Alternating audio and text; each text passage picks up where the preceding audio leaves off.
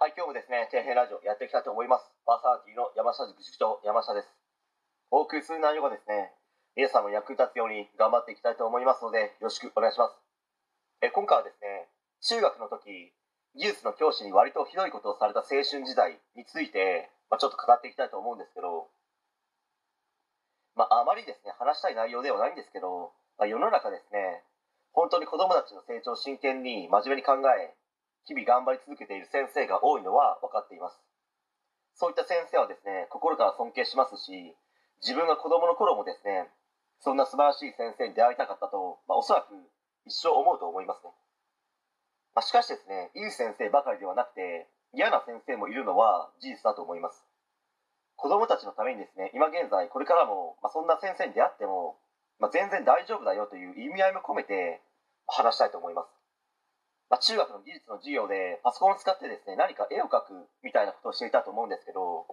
まあ、それを保存してですねその教師に渡さなければいけないんですけど、まあ、渡すためにはですね席を立って前に行かなければいけないわけですけど、まあ、当時ですね自分はそれをしたくなかったんですよね。まあいろいろありまして、まあ、そしていつも終わった後は学ランのポケットの中に入れて、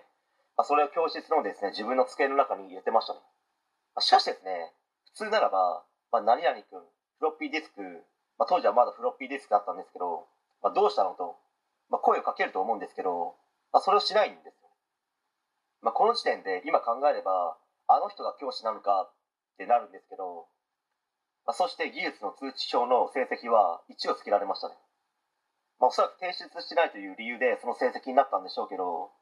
まあ、当時は自分はですね、勉強なんてしたくもなかったですし、してなかったので、1がつこうが何だろうがどうでもよかったんですけど、説明もなく1をつけてくるって、まあ、今考えてみればもうありえないですね。一応その人教育者ですからね。まあ、極めつけはですね高校生の時にある駅で偶然その教師に出会ったんですよ、まあ、その当時はですねまだ自分はピュアでしたので、まあ、その後すさんでいくんですけど、まあ、技術の成績で1をつけられたことは気にしてなかったので、まあ、気軽に声をかけたんですね、まあ、そうしたらなんと思いっきり無視されました。まあ、今となってはですねただの話のネタで、まあ、どうでもいいことなんですけど、まあ、他の人にもですね同じことをしてたらと思うと、まあ、ちょっと許せない部分もありますし、まあ、自分のような思いをしている人はいないのかなという気持ちにならなくもないですね。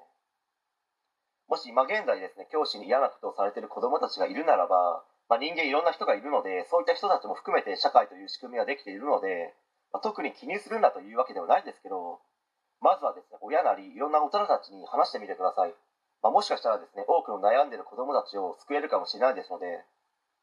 そういった行動を必ずとってください。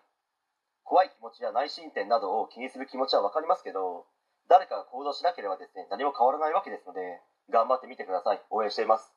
はい。え本日は以上になります。ご視聴ありがとうございました。できましたらチャンネル登録の方よろしくお願いします。